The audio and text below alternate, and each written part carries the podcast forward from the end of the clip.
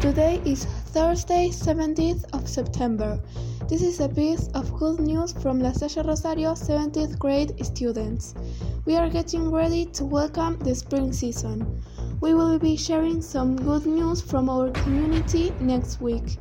It has started the Jubilee of the Earth and Season of Creation. Pope Francis encourages us to play a significant role in the preservation of our planet.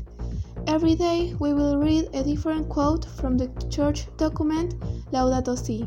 Today we are invited the human person grows more, matters more, and is sanctified more to the extent that he or she enters into relationships.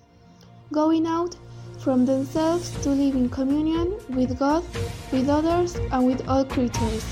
Thanks for listening. This is it. Have a nice week.